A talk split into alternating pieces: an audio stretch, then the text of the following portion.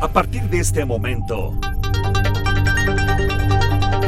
abrimos el tiempo y el espacio para conectar con lo más relevante del mundo musical.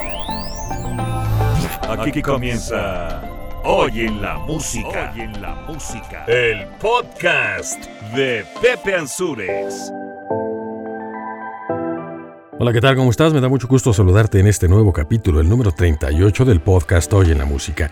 En este 1 de septiembre iremos a 1966 para recordar el surgimiento de las Go-Go Dancers, un concepto del espectáculo que ha logrado sobrevivir por más de medio siglo. En 1977, una conejita del Playboy se convirtió en vocalista de un grupo muy conocido. ¿Quieres saber quién era o quién es? Quédate con nosotros.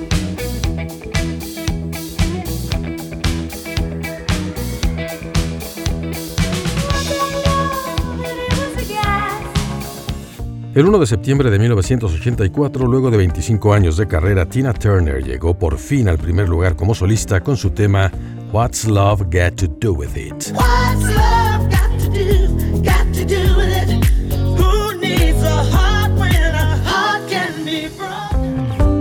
En 2002, Coldplay llegó a la primera posición de las listas de álbumes con su producción titulada Rush of Blood to the Head.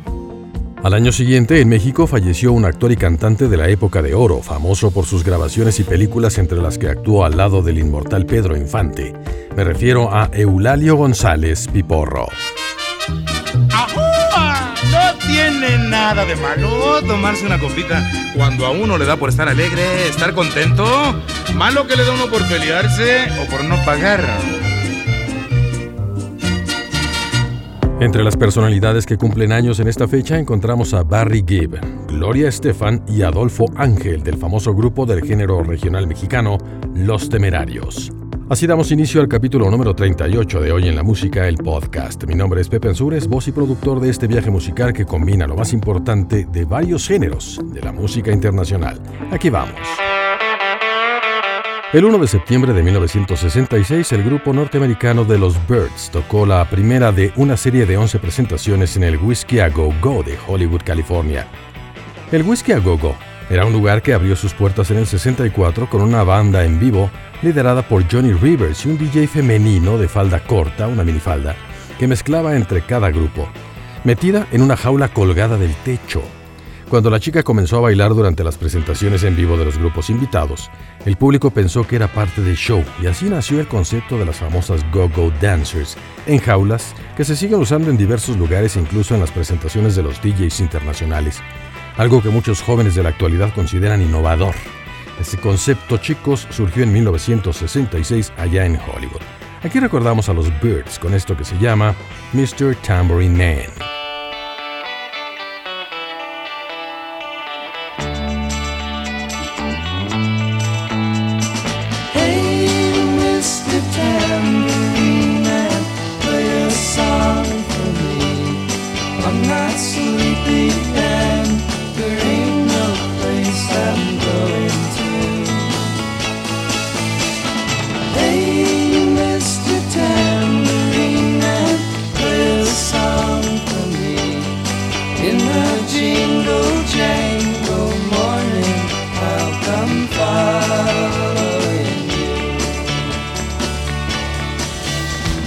1977, el 1 de septiembre, el grupo Blondie firmó su primer contrato de grabación con la compañía Chrysalis Records, cuyo nombre es un acrónimo de los nombres de sus fundadores, Chris Wright y Terry Ellis. Chrysalis se formó a partir de un contrato con la Island Records de Chris Blackwell, basado en el éxito del grupo como Jethro Tull y Procol Harum, que ya hemos escuchado aquí en el podcast. Regresando a Blondie, ese grupo es el que su vocalista Deborah Harry era una famosa conejita de Playboy y que, al contrario de lo que muchos dicen por ahí, ¿sí? de que apareció en esa revista, eso es completamente falso. Solo fue mesera en uno de los clubes nocturnos, logró varias veces el primer lugar de popularidad en varios países del mundo y aquí lo recordamos con su tema, el más importante quizás del grupo Blondie, The Tide is High.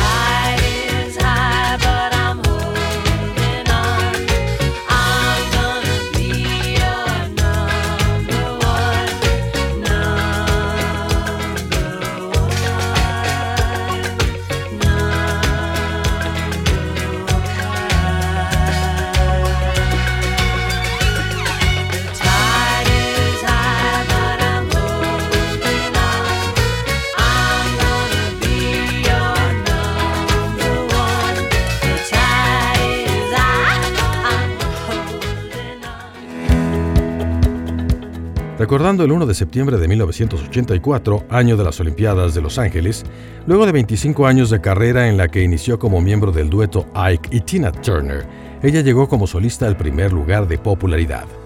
Un dato peculiar de esta mujer es que ha obtenido Grammys y premios muy importantes a lo largo de su carrera, e incluso ha grabado canciones para la saga de James Bond del 007. Y es que a pesar de que su marido Ike Turner la maltrató incluso físicamente, ella decidió mantener su apellido de casada como solista. Es considerada como una de las más importantes intérpretes de la historia y aquí la recordamos con el primer éxito que metió en el primer lugar de las listas, cantando de esa manera, como solista. Esto se llama What's Love Got to Do With It? Ella es Tina Turner.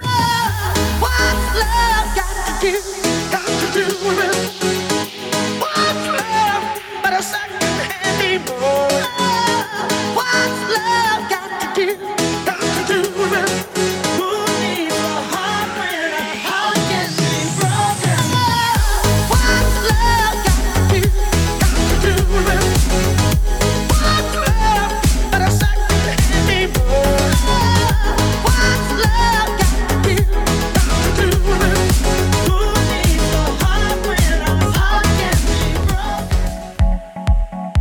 El primero de septiembre del 2002, el grupo Coldplay llegó al primer lugar de las listas de álbumes gracias a su producción titulada A Rush of Blood to the Head.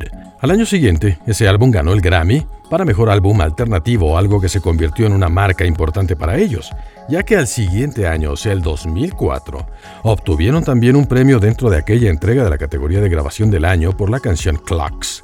Pero lo importante, y a lo que nos referimos en el 1 de septiembre del 2002, fue algo de lo que aparece en aquel álbum inolvidable. Ellos son Coldplay con algo de el título A Rush of Blood to the Head que se llama Clocks.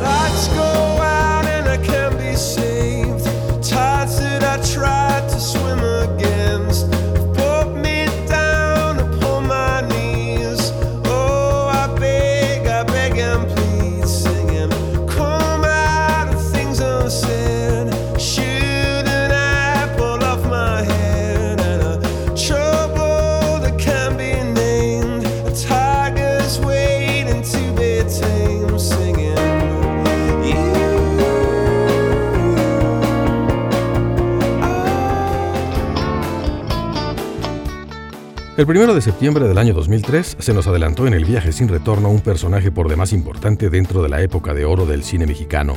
Originario de Nuevo León, México, Eulalio González, conocido como El Piporro.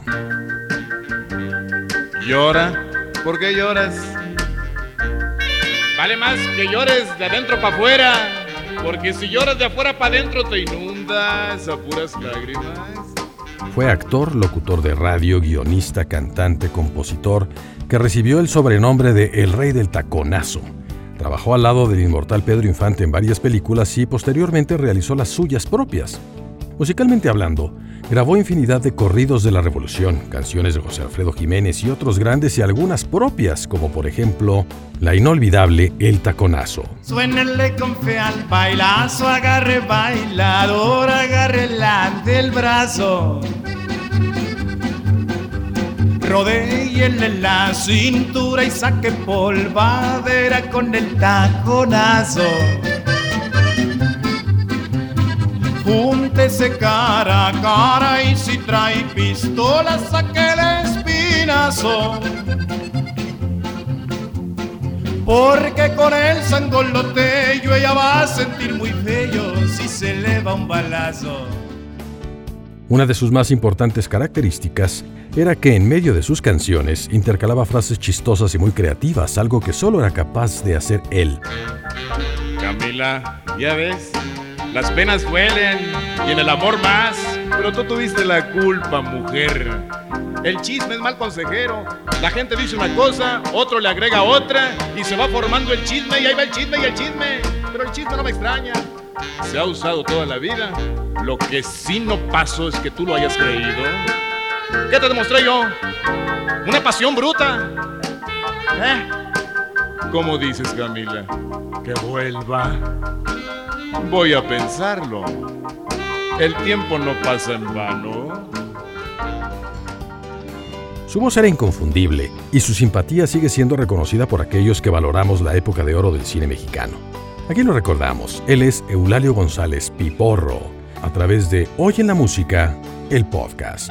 Lo más que yo tendido Lucio, los vio a todos y se rió. Les dijo, lo único que siento, cuñados, es que ustedes van a tener que mantener a mis hijos. ¿Quién les manda haberme matado? Ciérrenme los ojos. Déjenme que era el bárbaro. No quiero morir feo, raza. Oye la música. Cuídense. Escóndanse los que andan en la calle. Tápese los que estén acostados. Ya llegó el terror de la frontera. Como lo hacemos en cada capítulo de este podcast, ha llegado el momento de recordar a quienes nacieron en esta fecha, que corresponde al 1 de septiembre. Comenzaremos con uno de los miembros de los Bee Gees, el único de los hermanos Gibb que al 1 de septiembre del 2020 sigue vivo, Barry Gibb.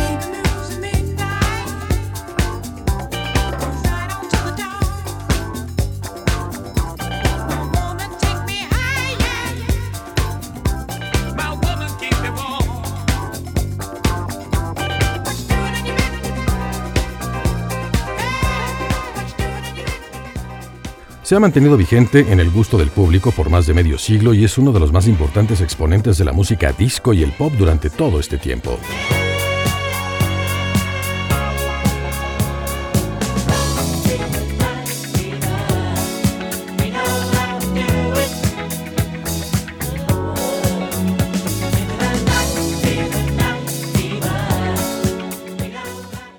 Destacado y recordado de su obra se relaciona directamente con los Bee Gees, Barry Gibb grabó como solista y apareció en películas y programas de televisión. Recibió títulos nobiliarios por parte de los Windsor y forma parte de los salones de la fama de la composición y también del rock. Como dato curioso, luego de la muerte de Johnny Cash, Barry Gibb compró su casa para convertirla en un lugar de retiro, pero en medio de las remodelaciones la casa fue consumida por un incendio. Y ahí quedó el asunto. Aquí lo recordamos como parte del legendario grupo de los Bee Gees. Él es Barry Gibb junto a sus hermanos con esto que se llama Staying Alive.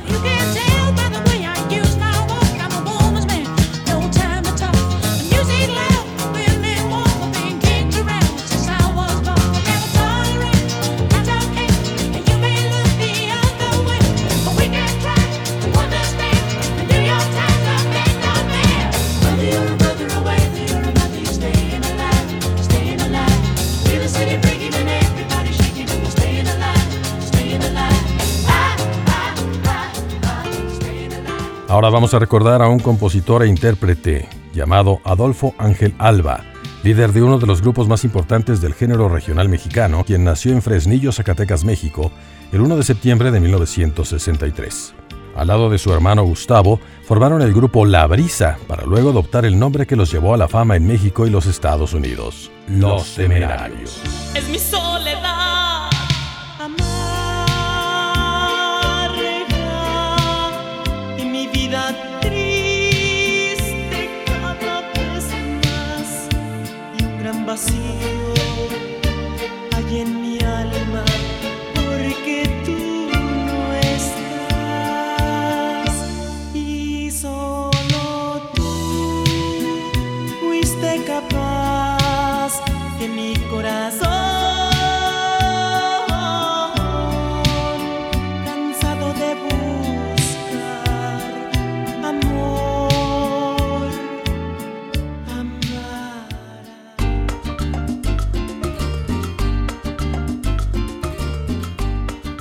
El 1 de septiembre de 1957 nació en La Habana, Cuba, Gloria María Milagrosa Fajardo García, conocida por todos como Gloria Estefan.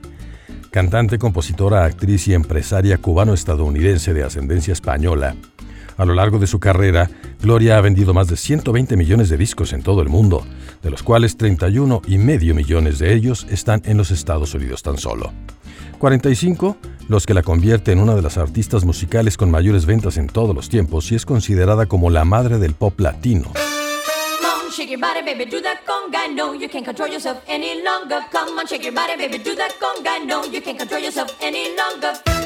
Gloria Estefan ha ganado múltiples premios y reconocimientos, entre ellos 7 Grammy, y posee una estrella en el Paseo de la Fama de Hollywood. El diario británico The Sun la ubicó en el puesto número 13 de las 50 cantantes que jamás serán olvidadas. Su trayectoria artística abarca más de cuatro décadas, al principio como vocalista del Miami Sound Machine de Emilio Estefan, su esposo, y posteriormente como solista. Su primer éxito luego de esa etapa fue I Don't Wanna Lose You.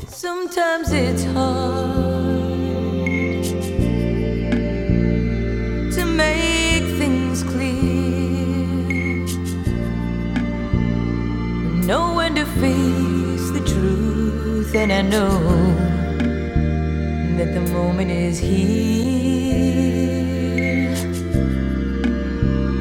I'll open my heart and show you inside. My love has no pride. Estudió psicología en la Universidad de Miami y en dos ocasiones logró sobrevivir a sendos accidentes que casi le costaron la vida. Primero uno contra un tractor en el autobús en que viajaba y años más tarde en un choque en lancha que la hizo componer su canción inolvidable titulada Coming Out of the Dark. Coming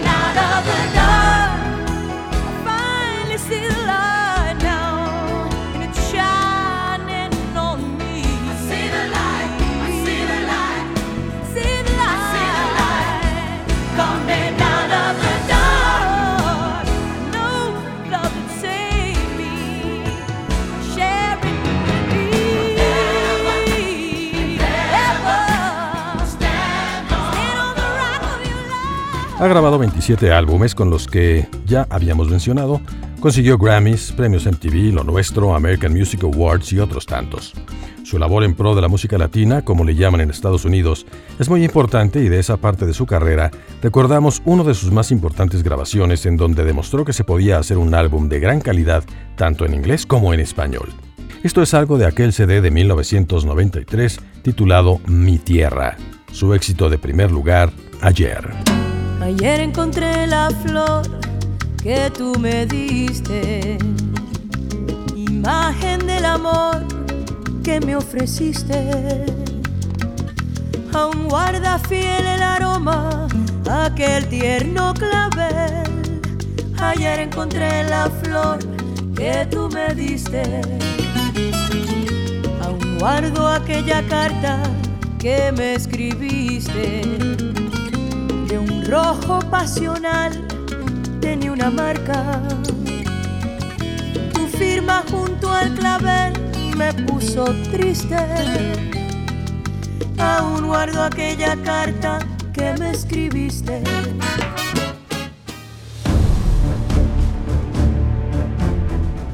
Ya para terminar, haremos una mención de última hora para recordar al DJ Eric Morillo, o Eric Morillo, como quieras decirle, uno de los mejores exponentes del house y el Latin house, fundador de Subliminal Records y anfitrión del radio show Subliminal, quien fue encontrado muerto en su casa de Miami a los 49 años el 1 de septiembre del 2020.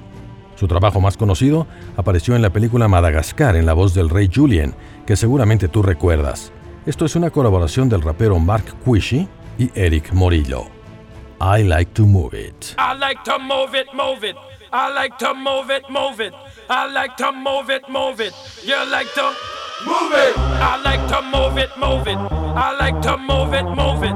I like to move